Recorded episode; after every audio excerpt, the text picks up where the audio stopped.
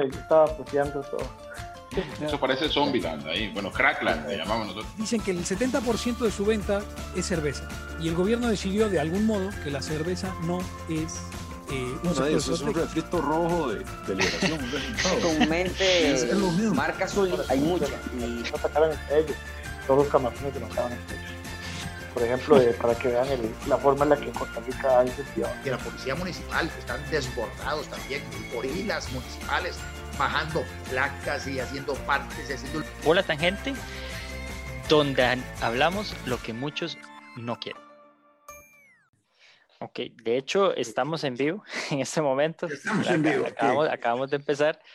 Eh, y les agradezco a, bueno, a todos los que ya están conectados, a don Juan Ricardo y a don Mariano, eh, que son los que vamos a estar hablando hoy. Justamente vamos a hablar de otro tema más que se llama Sin Libre Mercado. Estuvimos hablando hace el mes pasado sobre el aguacate. Hoy vamos a estar hablando sobre el arroz y sobre el azúcar. Para eso trajimos a dos especialistas en el tema.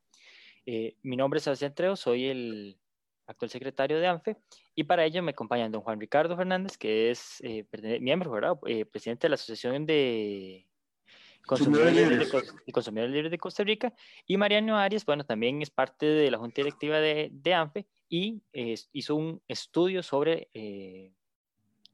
laica hace cuatro años que nos pueden dar aportes muy valiosos. Eh, sin más por el, por el momento, pues le cedo la palabra a don Juan Ricardo, que nos va a comentar sobre con, arroz y el tema del arancel que trae este producto básico. Buenas noches a todos y un gusto compartir algunas ideas con ustedes. Muchas gracias a, Sebastián y a, Mariano por, por la invitación. Bueno, muy oportuno el tema. Hace dos días el Ministerio de Economía declaró eh, una salvaguardia a la lo cual incrementa el arancel de importación al 80%, tal vez un poquito más, ¿verdad?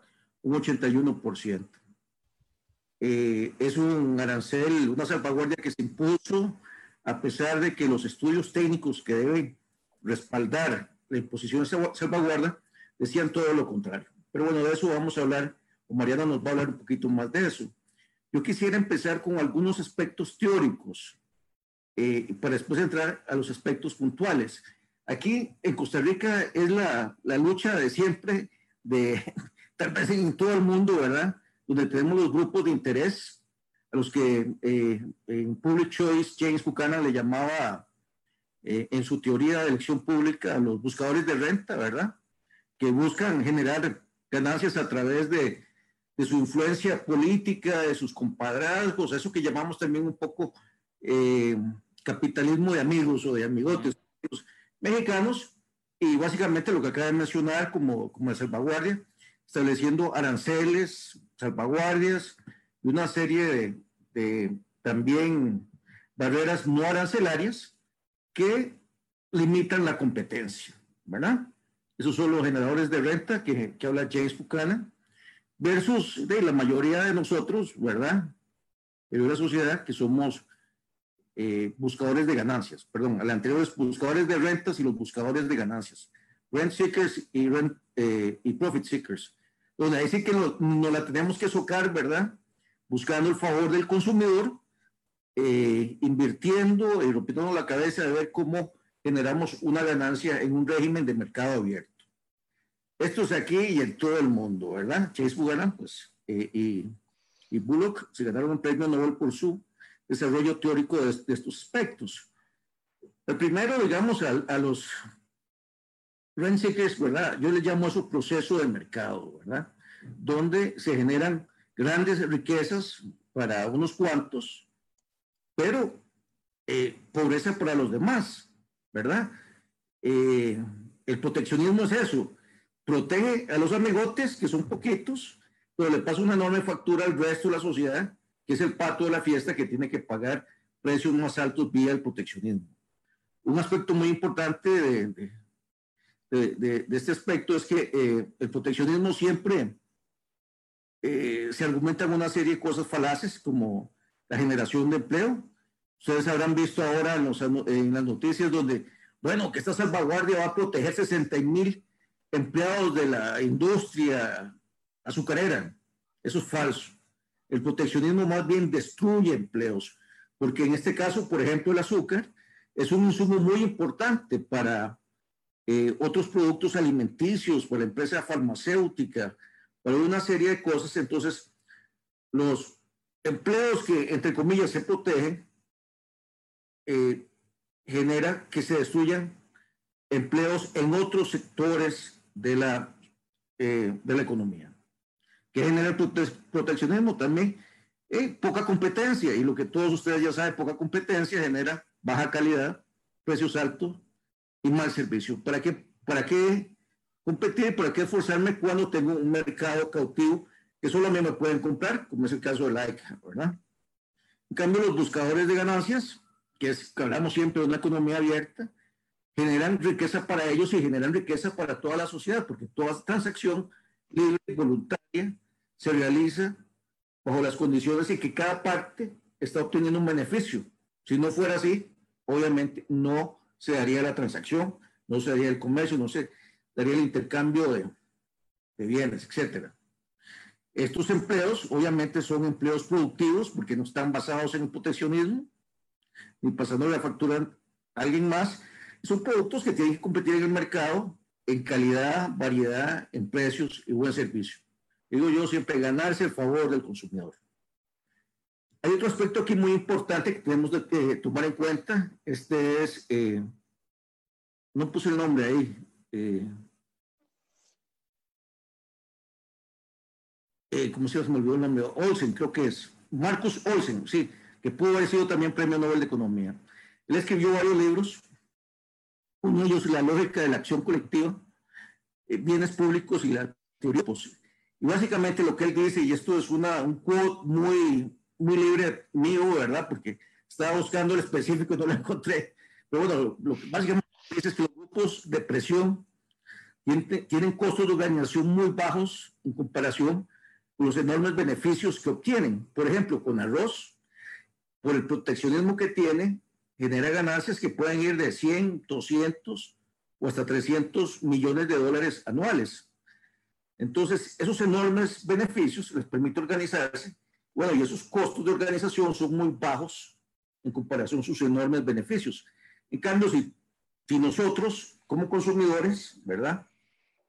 Eh, tenemos costos de organización muy altos, en comparación con los beneficios que podríamos obtener. Por ejemplo, si yo mañana quiero hacer una marcha y todo el mundo se guinda conmigo de que sí, hacemos una marcha, tenemos que contratar caros y salen todos los consumidores del país a protestar contra Conarroz. ¿Para qué? Para que se liberen los precios y obtener que 50 colones menos de por kilo de arroz. Obviamente el costo individual es mucho mayor que los beneficios o los beneficios percibidos. Entonces, esta es la lógica perversa, pero la lógica por la cual estos grupos de presión pues eh, salen con suyo. Además que esos enormes recursos que obtienen con el, con el, proteccionismo, pues les ayuda a, eh, a, contribuir a las campañas políticas y esas cosas, ¿verdad? Eh, básicamente las leyes de Conarroz y la ley de laica establecen un monopolio a varios niveles en la producción, en, la comercialización, en la exportación, en la importación, ¿verdad? Eh, cuenta con un marco eh, legal que les permite regular todos estos niveles de, las industrias, ¿verdad? Y peor de todo, vemos como con arroz era una oficina, era la oficina del arroz, era una entidad pública. Y esa entidad pública, eh, con intereses puramente gremiales, se, privatizó, ¿verdad? Y eh, tiene incluso poder de imperio, incluso sugiere los precios y hace una, una serie de cosas. Para, para, para, algunas cosas es una entidad pública, pero para vender, importar y otras cosas se rige como si fuera una empresa privada corriente. Bueno, está la cadena, ¿verdad?, de, valor de las industrias. Eh, bueno, con arroz no exporta, ¿verdad? Pero los demás producen, hay molineros, importadores, mayoristas, etc. La ley de laica, esto es muy importante. Eh, y nosotros estamos pensando en presentar una acción de inconstitucionalidad sobre la ley de laica eh, próximamente si conseguimos los recursos. Todo esto se basa también en el artículo 50 de la Constitución, que es el que yo llamo un cheque en blanco, un cheque en blanco para los políticos, donde el artículo 50 dice que el Estado puede meter sus sucias manos en la economía, ¿verdad? Eh, y hacer este tipo de cosas bajo los principios de justicia social y reparto equitativo de la riqueza, ¿verdad? Sin embargo, cuando analizamos los efectos que tienen estos monopolios y este proteccionismo, tenemos el peor reparto posible y la peor justicia posible eh, que pueda haber, el peor reparto de la, de la riqueza, porque es meterle la mano al bolsillo todos los costarricenses para un grupo muy pequeñito de productores, lo general los que más se benefician, pues son los más grandotes, ¿verdad? Y tenemos que hay 10 en el caso de, de de ¿cómo se llama? El azúcar, tenemos dos ingenios, dos cooperativas. Después hablamos de eso. Y tienen algunas joyitas, esta ley de, de, laica, que a mí me encanta, tiene todos varios, varios artículos que tienen que ver con las sanciones que se le da a la gente que no quiera, eh, que, se salga el canasto, por decirlo de una forma, que quiera vender a otras personas. Para que vean lo interesante, hay uno que dice que eh, que el autor del delito, bueno, que, constituye un delito, ¿verdad? Eh,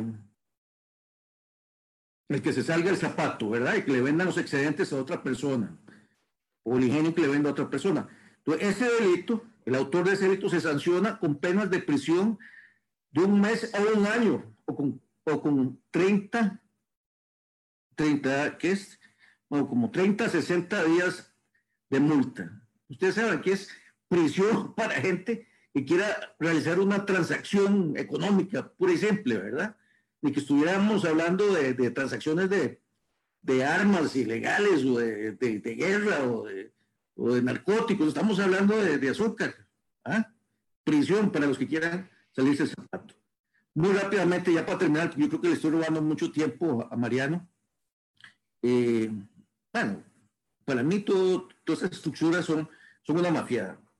Cálculos eh, que yo tenía de cómics, cuando lo reportaba la OMC del subsidio al sector arrocero, del 2001 al 2015 representaba eh, un acumulado de casi 700 millones de dólares. Eso nada más el subsidio que se da por la vía de fijación de precios, ¿verdad?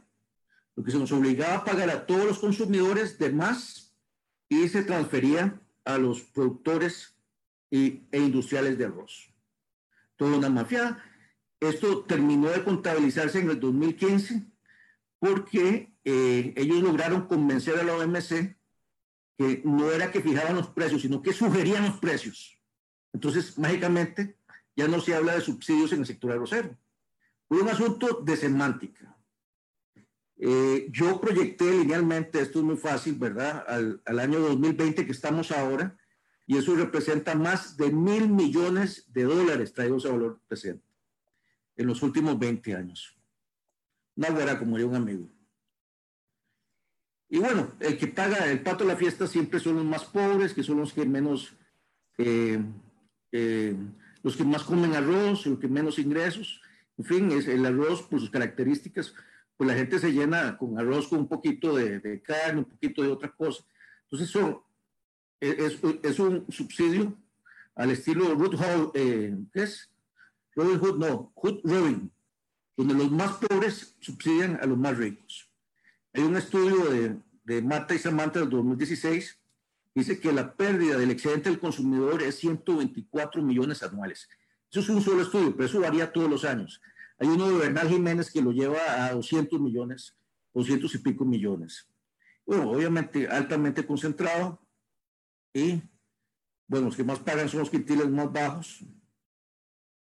El 48% del consumo lo hacen los dos primeros quintiles de menores ingresos. Y bueno, para ver. Aquí está cómo se distribuye en el caso del arroz. Por ejemplo, de un año en particular que estudió Bernal Jiménez, hijo, no, no el papá, eh, los consumidores pagan 190 millones. Y yo creo que esto es nada más el subsidio, no la pérdida de bienestar para toda la sociedad, porque tenemos también una enorme cantidad de recursos dedicados a la producción de un bien que podríamos comprar más barato en el mercado internacional. Entonces, la pérdida de bienestar va más allá. Tenemos que 190 millones, 130 millones van a los grandes industriales eh, y por ahí se distribuye el 98% del subsidio total. Y a los pequeñitos eh, productores que siempre la gran justificación, no, tenemos que proteger a nuestra agricultura, que nos dan de comer estos pequeños, humildes e inocentes agricultores, hay que ayudarlos. Bueno, ese subsidio le llega a 1.16. O sea, los tagarotes son los que siempre son los que eh, se llevan más la, la tajada.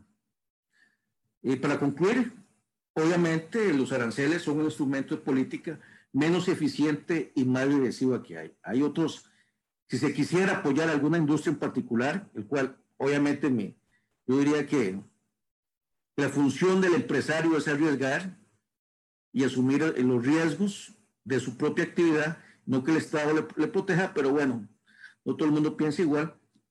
Si, hubiéramos a analizar eh, qué política es más efectiva, el arancel es el menos efectivo y podrían haber otro tipo de ayudas al sector agrícola puedan ser todavía mucho más efectivas.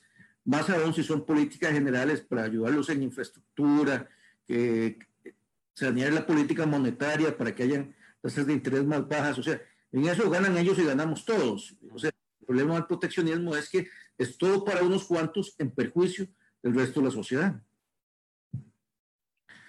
Bueno, aquí termino con una cita de Bastiat. Básicamente, eh, eh, que dice, todo ciudadano que haya producido o adquirido un producto debe tener la opción de aplicarlo a su uso personal o transferirlo a quien quiera sobre la faz de la tierra, que acuerde a cambio del objeto de sus deseos. Privarlo de esta opción cuando no ha cometido acto alguno contrario al orden público moral, tan solo para satisfacer las conveniencias de otro ciudadano, es legitimar un acto de saqueo y violar la ley de la justicia. Con eso termino y le doy el paso a, Mariano. Muchas gracias. Gracias, don Juan Ricardo. Eh, creo que queda bastante evidente, ¿verdad? El tema de la, del arroz y el perjuicio que este conlleva igual el arancel para todos los costarricenses, que cuesta mucho que se pueda entender realmente. Eh, vamos a ver si, bueno, Mariano, puede proyectar si usted si usted quiere, vamos a ver igual el azúcar, que también anda por un tema muy parecido, tiene algunos cambios, pero en el cuento, en el tema de la ley, eh, y que Mariano nos va a explicar adelante. Ahí se, sí se ve bien. Sí. Buenas, mucho gusto. Mariano Arias. Este, hace, hace como unos cuatro años, cuando fui profesor investigador del Instituto de Políticas Públicas y, y Libertad, en la ULACID me encargaron a realizar una investigación a fondo del tema del azúcar y revisé bastantes estadísticas y estudios que se realizaron al respecto para hacer varias calculaciones. Al final terminé escribiendo como un reporte de 130 páginas que casi me matan por haber escrito tanto y ahí tuve que ver cómo lo cortaba y lo resumía porque realmente me emocioné con el tema y con con, las barbaridades con las que me encontré y que me motivan a, a, buscar más eh, sobre el tema. Para empezar, bueno, eh, el estudio, bueno, el, perdón, el estudio se publicó en enero del 2017, ¿verdad? Y se realizó durante el 2016, entonces eh, fue hace unos cuantos años, pero todavía aplica hasta cierto grado.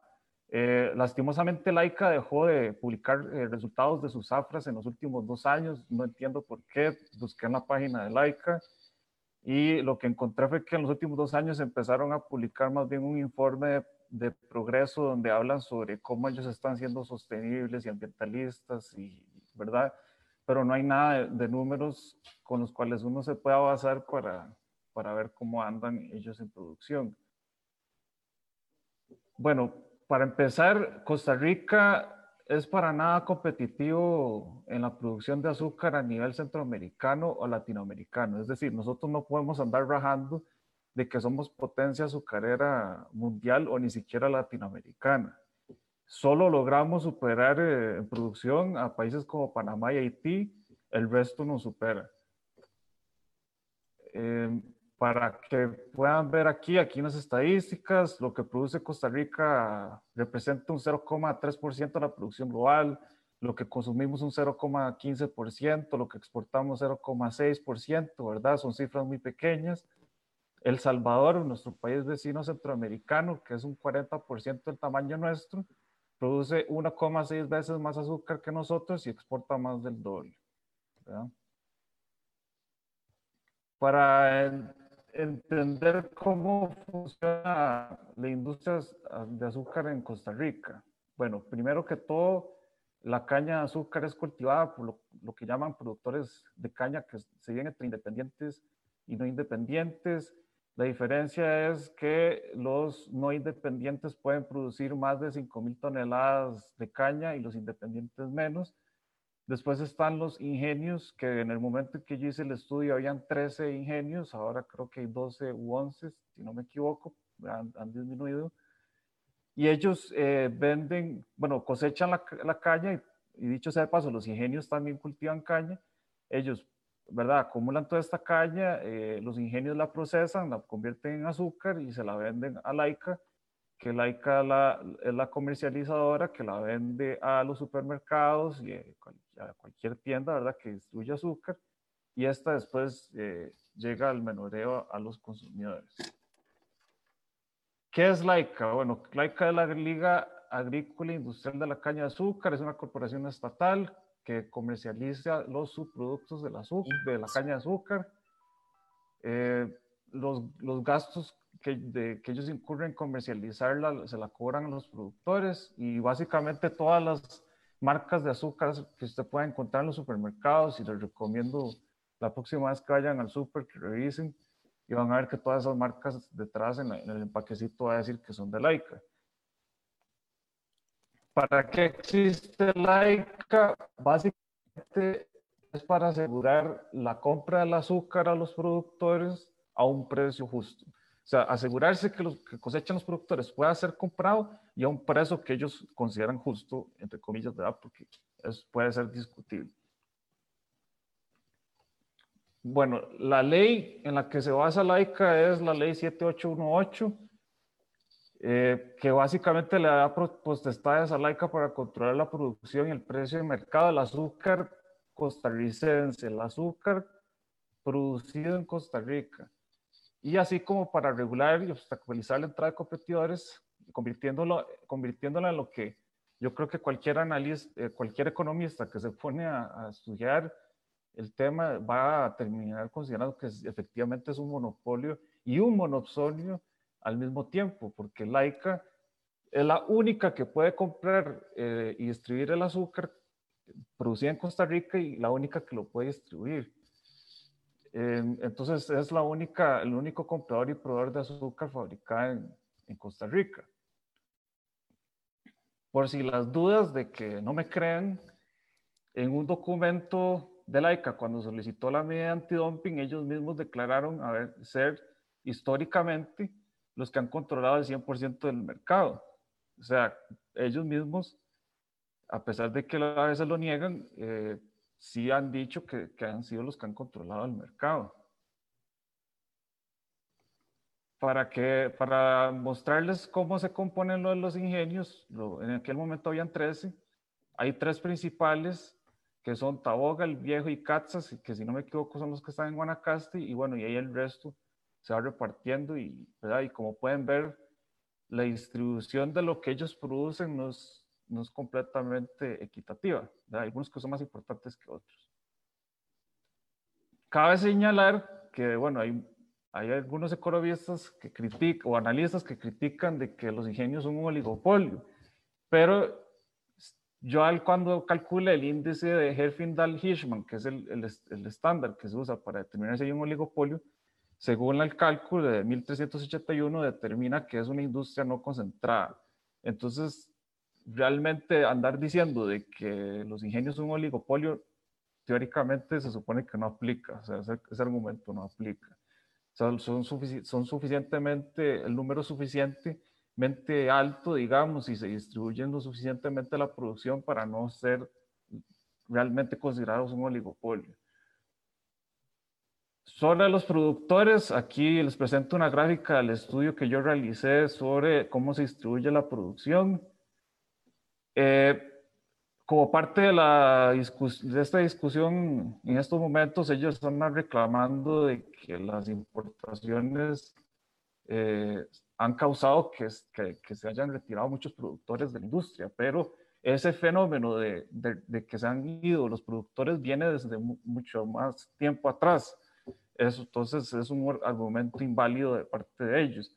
Como pueden ver, ahí, en esa, esa línea naranja, que es de los productores de 1 a 250 toneladas, que viene cayendo desde como el 2006, 2007, por ahí, pues, es más, coincide con la crisis financiera de aquel entonces.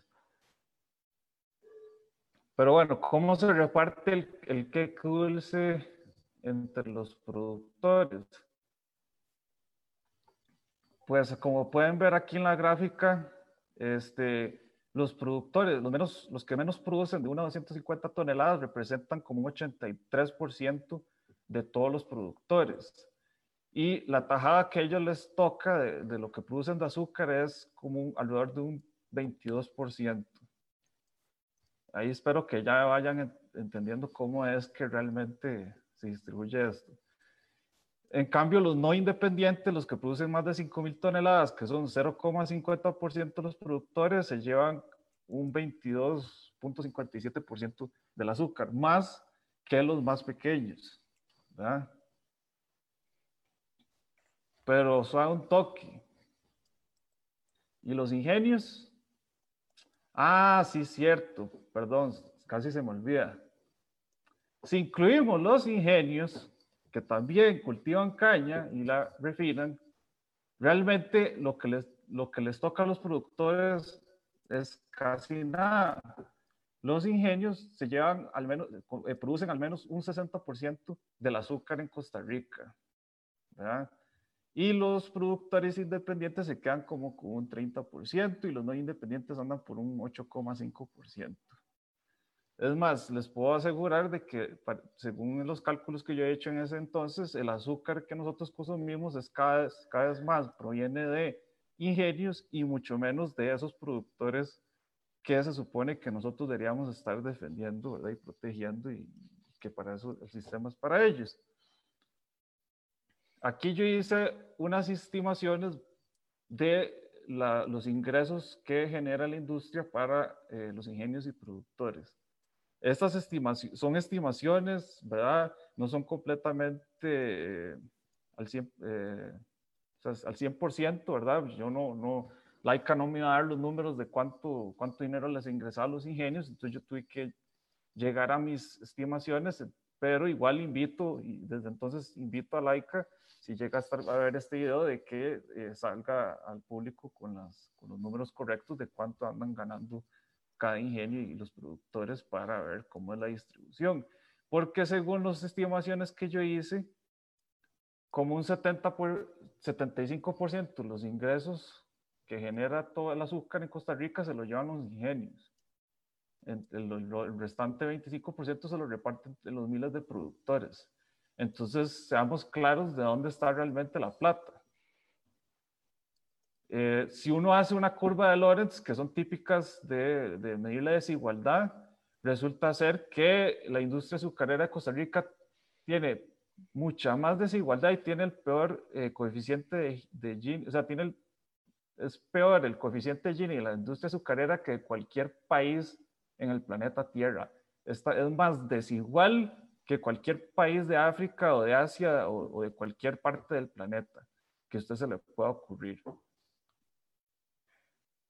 Entonces, realmente Laica, el modelo de Laica viola los principios de equidad, racionalidad y justicia que establece en su primer artículo, en el primer artículo de su ley. O sea, no cumple con los principios para los cuales fue realmente creada. O sea, los números demuestran que es una gran industria desigual donde está hecha para que los ingenios se lleven la gran tajada del queque dulce. Ahora bien, volviendo un poco más a lo que está sucediendo eh, con eh, el pleito entre Maquila, Lama y Laica, entre los importadores y los productores nacionales. El pleito viene no es de, hace poco, este pleito viene ya desde el 2015 y fue causa, gran causa por la cual yo hice, este, hice la investigación y han salido, ahí me encontré ahora un par de otros estudios que se han hecho, pero no tan numerales. Y bueno, si uno se va al pasado, uno encuentra que eh, Maquila y Lama empezaron, eh, y Laika empezaron un pleito. Aquí pueden ver los, los titulares que encontré. Laika acusó en aquel momento a Maquila Lama de competencia desleal. Eh, Maquila acusó a Laika de competencia desleal, ¿verdad? Y, ahí se han llevado en ese, en ese pleito desde, desde hace años. ¿Quién es Maquila Lama? Bueno, Maquila Lama es una empresa privada que se dedica al empaque y distribución de granos como arroz, frijoles, ¿verdad?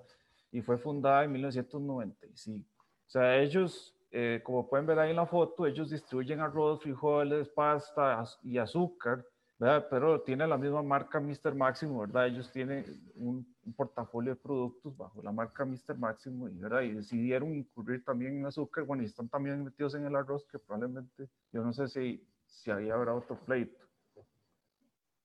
¿Por qué entraron al mercado? Resulta ser que sí, eh, tiene razón Laika los precios internacionales eh, bajaron y entonces eso le dio una oportunidad de mercado a Maquila Lama para, eh, para que sea suficientemente competitiva para entrar al mercado y, vender un, precio eh, competitivo, ¿verdad? Comparado al de la ICA y, vender en, Costa Rica. Maquila Lama empezó a importar en noviembre del 2014 y resulta ser que unos meses después eh, Laika ya estaba solicitando al MEIC la medida antidumping, pidiendo una salvaguardia por 200 días, un arancel del 90%, que es mucho más de lo que le acaban de aprobar, y modificar la regulación de contenido de vitamina A de azúcar importada. Por, por donde pudiesen encontrar la manera, querían ver cómo sacaban a Maquila Lama del mercado. Luego, en junio, un año después, Maquila Lama ya acusa a Laika de que estaba incurriendo en estar ofreciendo beneficios a los distribuidores para no destruir Mr. Máximo. Es decir, les está ofreciendo ahí incentivos a, a, a, a los supermercados para eh, que no, para que eh, excluyeran a, Mr. Máximo y solo fueran, eh, vendieran azúcar de like. en aquel entonces, el, el, el, señor director ejecutivo, creo que es, que sigue aún, don Edgar Herrera, se dijo que, eh, que esa denuncia de competencia legal, legal básicamente no tenía eh, eh, fundamento y que ellos operaban un mercado bastante abierto, que no son un monopolio, aunque todo dice lo contrario, ¿verdad? Y bueno, aquí cuando estaba haciendo la investigación, si uno se pone a ver cuándo empezaron a, importar y cuándo empezó el pleito, uno se da cuenta que hay un patrón de que apenas empezaron a entrar a importar, empezaron a salir estas noticias y, y salió la, eh, eh, lo empezaron a acusar, se empezaron a acusar entre ellos. Eh, y bueno, lo de la medida de antidumping planteaba aumentar de un 45% a un 51,82% el arancel eh, eso fue, eh, para, ah, bueno, sí, para febrero del 2017 ya Make eh, ordena subir el, el, hacer, eh, acoge, digamos, la medida de antidumping de la ICA, a pesar de que los técnicos recomendaban archivarlo. Y en aquel entonces la ministra de Inarte, que es la actual de Trabajo, que en aquel entonces se, fue, se hizo, pues se volvió la ministra del MEC después de que don Wilmer Ramos se se retiraron, no me acuerdo por qué. Eh, y ella fue, aprobó eso. como unos días, una par de semanas después, ya Brasil nos estaba acusando de violar el acuerdo de antidumping de la OMC. Y justo unos días después de que Brasil dijera eso, bueno, bajaron a la mitad la subida de la arancel a, eh, a 3,67%, ¿verdad? Yo creo que hay ciertas coincidencias, ciertas movidas políticas ahí. Y bueno, eh, en marzo... Sí. Mariano, eh, nada más es que, eh, bueno, ya se nos pasó un poco el tiempo. tengo una, tenemos una consulta para don Juan Ricardo con respecto al arroz. Eh, don Juan Ricardo, me consultan aquí y eh, es interesante esto. Verá que el arroz, en cuanto a lo que es exportación, e, bueno, más que todo la importación, solamente se permite a unos cuantos importarlo. Y esto evidentemente hay un, genera un beneficio a, ya sea los, bueno, los productores y los importadores, porque eh, supuestamente están dentro de estos con arroz y la, fijación de precios o este supuesto de precios que beneficia a estas empresas, pues si los precios internacionales del arroz caen, evidentemente eh, estarían hasta lucrando con una importación sin necesidad de producir el arroz en nuestro país. Efectivamente hay un incentivo perverso que a los grandes industriales del arroz les beneficia más el importarlo que comprarlo a los productores nacionales.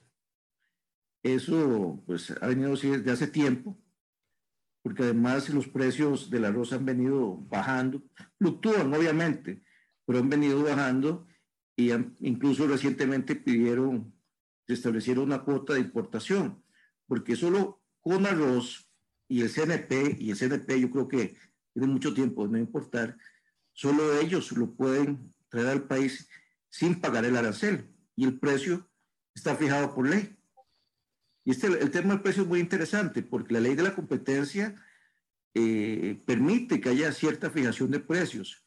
Sin embargo, esa fijación de precios eh, tiene el espíritu de darse en beneficio del consumidor, no al productor. Y es porque cuando hay mercados que están coludidos o muy concentrados, y hay cierto poder de mercado para fijar precios altos, entonces el Estado interviene para fijar precios más bajos. Pero a lo largo de los últimos años, yo no sé desde cuándo, desde 15 años, eh, el MEC ha venido una política contraria, fijando el precio de manera superior de lo que estaría en el libre mercado. Entonces, si bien hay algunos importadores que lo traen, el gran importador aquí es Conarroz, y obviamente el argumento de ellos, eh, irónicamente, siempre es que la importación perjudica a los arroceros. Y es con arroz el que más importa. ¿Verdad? No sé si quedó claro. Sí, eh, me, gustaría tal vez, si, si en esa parte entonces, solamente con arroz puede importar. Solo puede importar sin pagar el arancel. Sin, sin pagar el arancel. O sea, cualquier otra persona o cualquier otra empresa podría importar pagando ese arancel. Correcto. Y lo, lo hace, y, lo hace. Eh, ahora Mariano comentó que Maquila Lama importa arroz. Hay otras empresas que también importan arroz. Yo no, yo no tengo el dato. Obviamente, el gran importador y el que obtiene más beneficios de esa importación son los, los industriales del arroz porque no tienen que pagar el arancel porque lo importan a través de Conarroz. Incluso imagínense que eh, lo traen sin pilar, ¿verdad? La arancel de salvaguardia es para el arroz eh, pilado, para que también ellos obtengan un beneficio al procesar, a descascarar el, arroz aquí. Toda la estructura está hecha para que unos cuantos pues se beneficien bastante, ¿verdad? Sí, claro, a costa del resto de la población. Eh, Mariano, nos hacen una consulta. Eh, vamos a ver si la puedo resumir. en el Facebook preguntan, inversión extranjera en el azúcar, consumo de derechos eh, o derechos del agua, cogeneración eléctrica y cuáles otras ventajas tendrían los grandes. Eh, me imagino que va por el tema de la like, de laica, ¿verdad? Sí, pero no sé, siento que se sale un poco del, del tema, ¿no? No sé a qué se refiere exactamente. O sea, yo, digamos, el tema del agua no, no conozco bien cómo lo trata ellos ni, ni qué era lo otro. bueno, tengo unos comentarios ahí al final de recomendaciones, lo que es la electricidad, digamos, ellos han mencionado que quieren entrar en ese mercado, pero no se le permite por, por las restricciones de, del ICE, eh, pero yo creo que se sale de mi área de, de expertise, lo siento. no, no, no, tranquilo, perfectamente entendible. Ahora, es eh, interesante y es una pregunta para, para ambos ya que ambos productos tienen aranceles bastante altos y barreras de, entrada. Sin lugar a dudas, quitarlos impactaría en el bolsillo de los costarricenses. ¿Cómo hacemos para que la gente entienda? Porque ambos son productos y granos básicos. Mariano. ¿Qué pregunta? Este. Es que qué difícil. Eh, la gente va al supermercado y solo va y compra arroz y azúcar y todo y no se pregunta dónde viene ni nada. Y, eh, por eso es que yo dije, pues, de hecho cuando yo empecé a hacer esta investigación, empecé a darme cuenta de eso. O sea, yo, no, me he dado cuenta de que, de que el azúcar y, arroz que yo venía consumiendo de toda mi vida venían de, de, de monopolios. O sea, ya y después, cuando empecé a hacer esta investigación y fui al súper y me puse a revisar el azúcar, yo dije, y mira, sí, cierto, y esta marca, y esta marca, y esta marca, y todas dicen que son de Laika. O sea, yo creo que hace falta una concientización, una educación, eh, tal vez la gente, digamos, hay mucho espíritu, digamos, entiendo el espíritu nacionalista, de que consumamos lo nacional y todo, y, yo lo entiendo, yo no, no, aquí no estoy yo para decir, acabemos, no quiero yo tampoco este, decir que, se acabe la producción de azúcar o, bueno, de arroz en Costa Rica, sino que, sino que se, se, permita que haya una mayor flexibilidad para que puedan haber otras opciones, sean o no más competitivas, o sea, que se permita que haya una variedad eh, de, de, productos de diferentes partes o lo que sea, ¿verdad? Pero que, que, se permita, porque lo que pasa es que con estos controles de con arroz o laica, lo que pasa es que se corrompe se corrompe y permite que ellos puedan cobrar sobre precios de los productos o que no estén motivados ellos a, a ser más eficientes, porque, eh, digamos, en el caso del azúcar, los productores y los ingenios ya tienen una cuota asegurada y esa cuota no cambia. Eh, ¿Qué significa eso? Que la repartición de la producción y del dinero se mantiene igual porque así se dice en la ley. Entonces, ¿cuál es el incentivo de ellos de, de mejorar, de, de ser más eficientes y ya tienen una cuota asegurada, por ejemplo, y un precio asegurado. Ese sería mi comentario. Sí, yo te podría agregar algunas cosas. Eh, volvemos otra vez a lo de Marcus Olson, ¿verdad? Hemos con intereses muy particulares y muy bien identificados, como son gente que se beneficia. Estas organizaciones como Laica y con Arroz, que tienen réditos rentas muy altas que pueden ser cientos de millones de dólares anuales, versus los intereses difusos de la sociedad, que somos todos como consumidores. Entonces, si bien somos más, ¿verdad? No, cuesta mucho luchar con esos intereses económicos que son muy fuertes y que fácilmente se echan al bolsillo los políticos y salen como argumentos como la seguridad alimentaria. La gente entiende la seguridad alimentaria como que aquí se debería de producir todo lo que se consume. Y pues eso, eso no puede haber algo más absurdo. Incluso la FAO habla de la seguridad alimentaria en el sentido de que la, eh, que la gente tenga acceso a la alimentación. Obviamente, entre más costosa es, eh, más cara sea, es más difícil el acceso a la alimentación y por lo tanto, digamos, eh, ese argumento se cae solo. Pero bueno, es una lucha eh, contra gente de muchos recursos. Nosotros en el 2006 presentamos una acción de inconstitucionalidad contra la ley de laica, eh, porque creemos que a veces lo que corresponde es dar estas luchas a nivel judicial. no hay otra, porque es una lucha muy desigual. En ese entonces, la sala no nos dio la legitimidad porque no entendía de que, que a los consumidores nos perjudica que no haya competencia en los mercados. Mm embargo, dicho eso, ya eso lo hemos superado. Hemos presentado otras acciones y ya nos dado la legitimación sobre los intereses difusos y colectivos de la sociedad. Y otra vez nos estamos replanteando ver si podemos presentar una acción contra, contra laica. Eh, contra Conarroz, pues la ganamos una parcialmente, pero bueno, no, no fue tan efectiva como quisiéramos. Ahora, eh, también tenemos una lucha judicial contra la fijación de precios y que hemos ganado un juicio contra la fijación de precios. Ahora la fijación de precios sale en un decreto ejecutivo. Entonces, cuando ya ganamos el juicio, ya corresponde, salen con otro decreto y tenemos que montar otro juicio sobre el nuevo decreto. Entonces, una, es, es una lucha sin fin. Sin embargo, yo creo, y además de que tengo la esperanza de que el nivel de concientización de los consumidores sobre estos temas eh, está calando, está calando. Yo cuando veo comentarios hay mucha gente que sí entiende que esto es incorrecto, que es una especie de mafiada que favorece a nuestra democracia seguir eh, hundidos bajo la presión de estos grupos, ¿verdad? Que empobrecen a la sociedad. Digo, este país es sumamente caro, pero es políticamente caro, porque los políticos accediendo eh, y otorgando favores a estos grupos nos, nos, nos fastidian la vida y nos, nos encarecen. Bueno, el objetivo de la, actividad económica como un todo es mejorarla y llevarle bienestar a la sociedad. Entonces es una lucha sin fin, eso nunca se termina, y si algún día ganamos esas luchas seguirán otras, y, por eso están ANFE y estamos nosotros, y hay muchos más que seguimos dando estas batallas.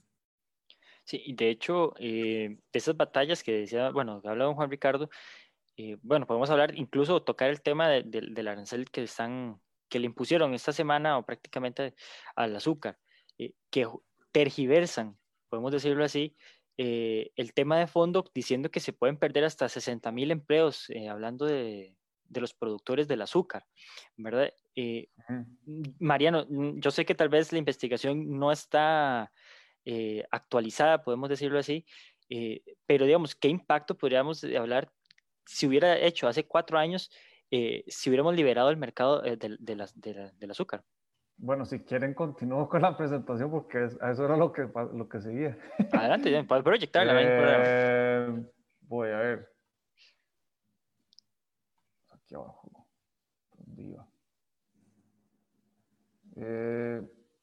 la historia, historia. Perdón, igual, don Juan Ricardo, si tuviera también la presentación ahí mano, ¿cuál sería el impacto? O si lo tuvieran, pues también sería importante saber el impacto de si se libera el mercado del arroz. Mm. Bueno, mientras que Mariano busca, me permitís un comentario muy breve. Yo, no tengo ese cálculo, yo no me dedico mucho a la investigación, o del todo no me dedico. Me dedico a investigar, a hablar del tema nada más. no me estoy dedicado a la investigación. Sin embargo, de lo que he leído, lo que hemos tenido que estudiar, pues hay, mucho, hay, hay, mucha investigación sobre el impacto del proteccionismo, ¿verdad? Hace, hace unos años había leído un paper eh, de la Universidad de Kansas, creo, que hablaba sobre el impacto en el empleo del proteccionismo. Lo hacía para el caso del arroz, eh, perdón, para el caso del maíz en Estados Unidos, que no creo que sea muy, muy diferente. Entonces decía que si para que cada trabajo resguardado con estas políticas proteccionistas, en el caso del maíz y bajo proteccionismo que tenía en Estados Unidos, desplazaba ocho empleos en, otros, en otras industrias semejantes. Por ejemplo, si, eh, si aquí, si estamos hablando de 60 mil eh, empleos en la industria azucarera, eh, podríamos hablar que, que eso baja un poco y que se podría multiplicar, tal vez no por ocho, tal vez por cinco o, o por cuatro la cantidad de empleos que se podrían generar también en la industria alimentaria, en la industria de galletas, en la industria farmacéutica, una serie de industrias donde el alcohol, por ejemplo, donde el azúcar es materia prima, que es un insumo muy importante, que pesa mucho sobre la producción y la competitividad de una gran cantidad de productos adicionales. Mariano. Sí, eh, ahí sí ven la pantalla. Sí. Sí. Ok, perfecto. Bueno, pasando del tema de, la batalla del anti-dumping de hace unos años, pasamos ahora a lo de la salvaguarda. Que, bueno, han, conseguido ahora subir al 79,27%. Eh, como empezó fue que el año pasado la ICA solicitó la salvaguarda del MEIC. Eh, curiosamente, hace poco, eh, creo que varios celebramos de que en mayo de 2020 la Coprocom le ordenó a Laika que tuviera la competencia desleal que estaba cometiendo, pero sin ser sancionada. Eh, se resolvió cuatro años después de haberlo denunciado Maquila Lama, lo cual me parece demasiado. Pero pensando mal, o sea, es curioso que Coprocom saliera resolviendo con esto y que al mes siguiente Make estuviese ordenando la subida del arancel por, por la salvaguarda. Entonces, me parece que fue algo políticamente para, para compensar, no sé, pensando mal, Me parece que coinciden muy bien las fechas. Eh, claman, los cañeros insistieron en la salvaguarda después de, de, eso de la Coprocom, clamando que hay menos productores, que los precios internacionales están bajos, que se ha evaluado el real brasileño. Eh, el mismo argumento de siempre de que el resto de países del mundo tienen altas protecciones eh, contra el azúcar, lo cual tampoco son correctas, ¿verdad? Eh, dicho sea de paso, en la Alianza del Pacífico, uno de los pocos productos que están excluidos de, la baja arancelaria, la Alianza del Pacífico, ¿verdad? De, Latinoamérica, es el azúcar. O sea, el, azúcar a nivel global es, no sé por qué, es un producto que, que es protegido, o sea, en todo lado, no sé por qué. Eh, yo creo que ojalá si fuera como con temas como el agua o, no sé, algo que sea más sano. Em, pero la realidad es que aquí, aquí yo hice los cálculos, aquí está lo que se importa y se exporta de azúcar. O sea, realmente las importaciones representan como un 6% de lo que se exporta en azúcar. Entonces, dígame dónde se sienten ellos amenazados por los importadores cuando la importación se estima, eh, cuando lo, el, eh, lo que Maquila Lama cubre en el mercado representa, por ahí he leído noticias, desde un 2%, un 5%, incluso ahí leí que Laika reclamaba que no, lo que el, porcentaje de mercado de ellos era un 9%. ¡Wow! Es igual menos de un 10%. ¿Cuál es la amenaza? O sea, ¿dónde está la amenaza? Y ellos diciendo hace cinco años cuando pidieron la antidumping, es que van a desaparecer todos los productores y van a desaparecer toda la producción ¿quién dice? O sea, años después se ve que ahí siguen, siguen bien, siguen bien, siguen produciendo, siguen estando ahí. Eh, ¿verdad? Entonces, ¿dónde está la, realmente la amenaza? O sea, me parece que, que, que no, hay, no hay argumento ahí. Pero bueno, hablemos de los efectos del arancel que yo pude calcular.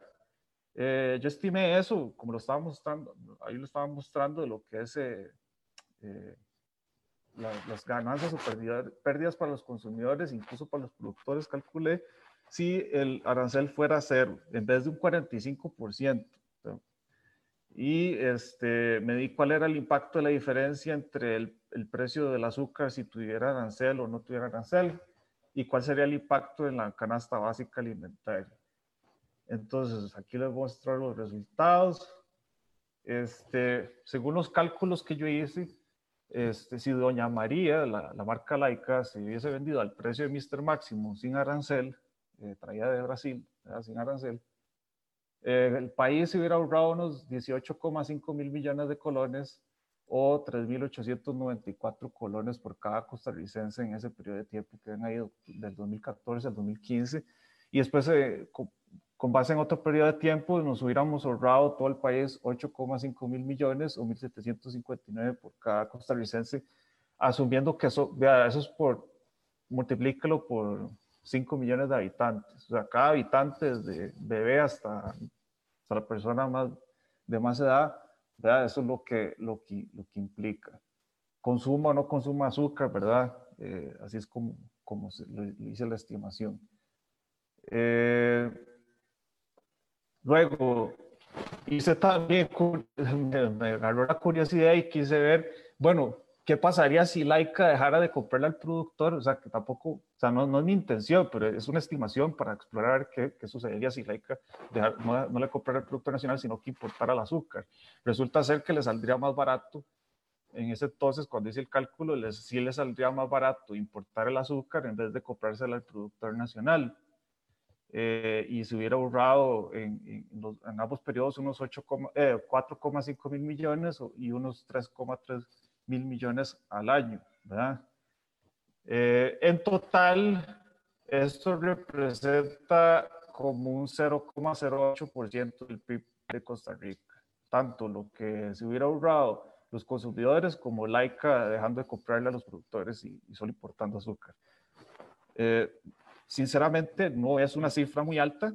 Eh, ¿Por qué? Porque el mercado del azúcar no es como que el más importante de Costa Rica y, no y de hecho el consumo de azúcar, que es algo que ellos no quieren admitir, que los está afectando, es que el consumo de azúcar está bajando porque la gente quiere ser más saludable y quiere consumir menos dulces.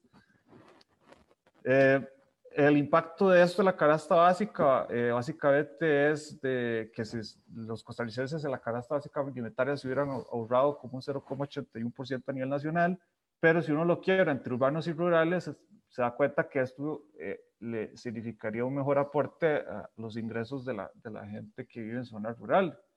¿verdad? Entonces, y si uno lo, creo que aquí no lo, ah, bueno, aquí está, si uno lo ve por quintiles, los que los que más se beneficiarían de reducir el arancel o quitarlo serían los más pobres, o sea, los que tienen menos ingresos, ¿verdad? Porque el, el, precio del azúcar, lo que ellos consumen de azúcar, representa un mayor porcentaje de esos ingresos que una persona de, altos ingresos.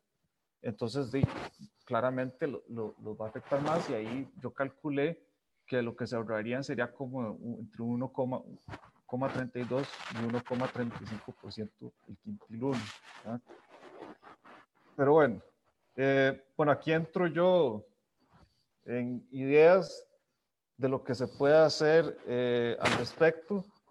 Eh, algunas ideas que planteo aquí, esto es para sentarse a la mesa a conversar, ¿verdad? Estas son ideas que, que, me vinieron a la cabeza y las pueden estar leyendo ya que se supone que esto es para los productores y que hay que ayudar a los productores, bueno, ¿por qué no pensamos en buscar ver cómo se aumenta el margen de ganancia de los productores, que es un 37,5%? O sea, eh, perdón, 62,5% si llegan los productores. Entonces, si queremos ayudar a los productores, ¿por qué no buscamos ver cómo les mejoramos ese, ese margen de ganancia? ¿Por qué no entonces buscamos cómo flexibilizar las reglas para que los ingenios y los productores puedan ellos distribuir el azúcar sin estar atados a la ICA, ¿verdad? Porque si usted se sale del sistema laica, como ahora lo está explicando Juan Ricardo, es que eh, ellos siguen siendo regulados por laica, o sea, sigue laica estando detrás de ellos. ¿Por qué no pensamos en pasar de un modelo de cuotas de laica a tal vez un modelo de subasta? Porque podemos pensar en, en, en convertir a Laica en una cooperativa privada, ¿verdad? Podemos pensar en, en darle a RECEP la potestad más bien de regular el precio mínimo a pagar a los productores eh, y no a Laica para que no se, no se corrompa. Eh, y también podemos pensar en permitir a los, a los azucareros entrar a los mercados de biocombustibles, electricidad y alcohol. Y esto a mí no se me ocurrió. Lo dijo hace poco en un artículo de La Nación, don Alejandro Marigal, del Ingenio Palmar, ¿verdad? Que dijo que eh, los monopolios de Recope, Lice y Fanal estaban impidiendo el progreso de la ICA. Así que es muy gracioso que entre los monopolios se anden matando. entre los monopolios no se ayudan en Costa Rica y que incluso él mismo en el artículo se quejó de los altos impuestos, los altos costos de la energía y la tramitomanía que vive el sector privado en Costa Rica, ¿verdad? Entonces yo creo que si uno se pone a hablar y a negociar, yo creo que se pueden llegar a, ciertos puntos en común, ¿verdad? Y aquí planteo estas ideas como posibles reformas que se pueden hacer para mejorar el modelo eh, de, de la Muchas gracias. Perfecto, muchas gracias Mariano. Eh, para ir cerrando, yo eh, no sé si eh, quisiera agregar algo más, don Juan Ricardo, como una breve conclusión acerca del tema de Conarroz. Bueno, muy interesante lo que dijo Mariano. Él mencionó los beneficios que, que, se darían al, al, consumidor, al país. Lo puntualiza muy bien en cuanto a a su comparación con el Producto Interno Bruto, pero lo que falta ahí es lo que es la reasignación de los, de los recursos de la producción. Y ese no es pequeño. Tenemos una cantidad de recursos importantes a producir un producto que nos sale más caro que comprarlo internacionalmente, ¿verdad? Entonces, si tomamos en cuenta la reasignación, o a la, mejor asignación de los recursos, eso también tendría un impacto muy importante. Eh, yo tal vez soy un poquito más radical, aunque, no creo, aunque yo no lo creo así. Creo que la salida aquí es que se respete el Estado de Derecho y así como algunas personas se pueden organizar para producir arroz o producir frijoles o, producir eh, eh, azúcar, todas estas cosas, de nosotros como consumidores deberíamos también tener la misma libertad de poderle comprar a quien, a, quien queramos, ¿verdad? Eh, y aquí se está faltando a lo que, lo que verdaderamente es la función del empresario dentro de una sociedad. Y la función principal de un empresario de la, en la sociedad es asumir los riesgos en que la actividad en que ellos voluntariamente decidieron meterse, eh, eh, tengan que asumirlo. Eso es todavía, todavía mucho más valioso para la economía, de que la gente, eh, de, por, este efecto proteccionista lo que hace es que ha bajado la productividad en el arroz, ha bajado la productividad en el azúcar y cada vez van a requerir más y más proteccionismo. Van a necesitar una salvaguarda más alta.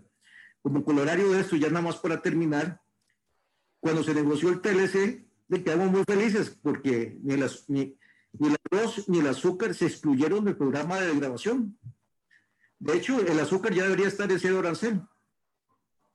Sin embargo, esta gente es muy jugada e hicieron una, eh, una condición eh, que generó en una exclusión técnica, en el sentido de que no se desgraba hasta que Estados Unidos tenga superávit de la producción de azúcar.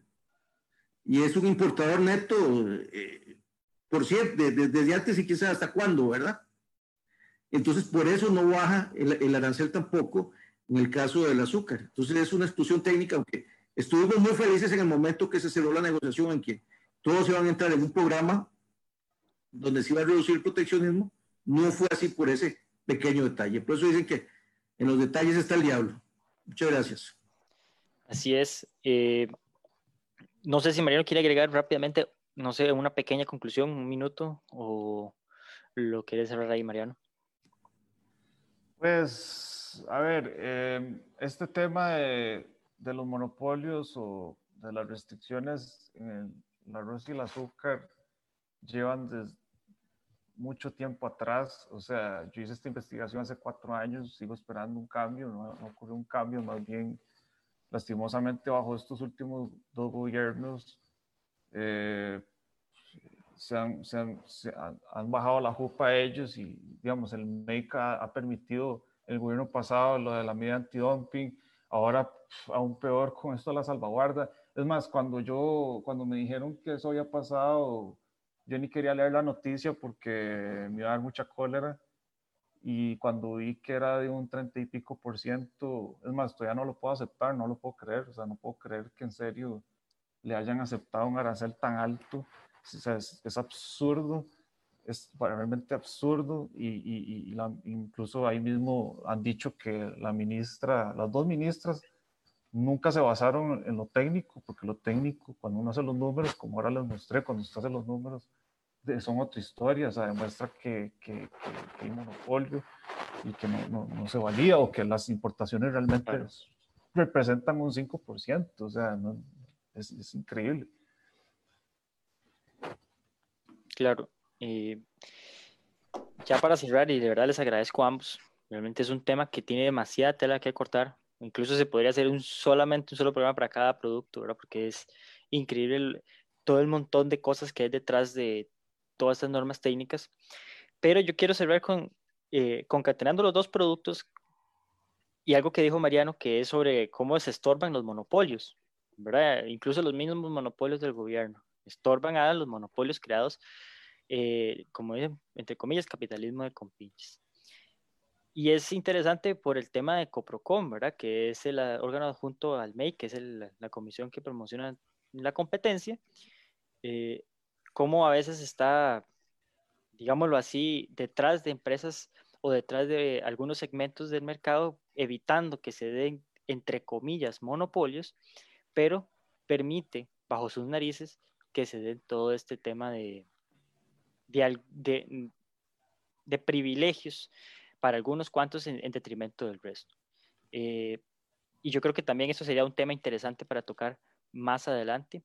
Eh, por lo pronto deberíamos por acá acabar el conversatorio y, no, y sin más, no invitarlos a que escuchen en el Spotify o el podcast de ANFE, ¿verdad? Por la tangente, donde vamos a estar subiendo todos estos conversatorios y además que están eh, los restantes que hemos estado eh, dando durante, desde, bueno, mes de mayo y mes de abril, sobre los distintos temas sobre el gobierno, libertad, impuestos, entre otros. Y que estén atentos a nuestras páginas porque vamos a seguir dando más conversatorios. Eh, caballeros, muchas gracias una vez más y muy buenas noches. Buenas noches, gracias por la invitación. Buenas noches, igualmente, muchas gracias.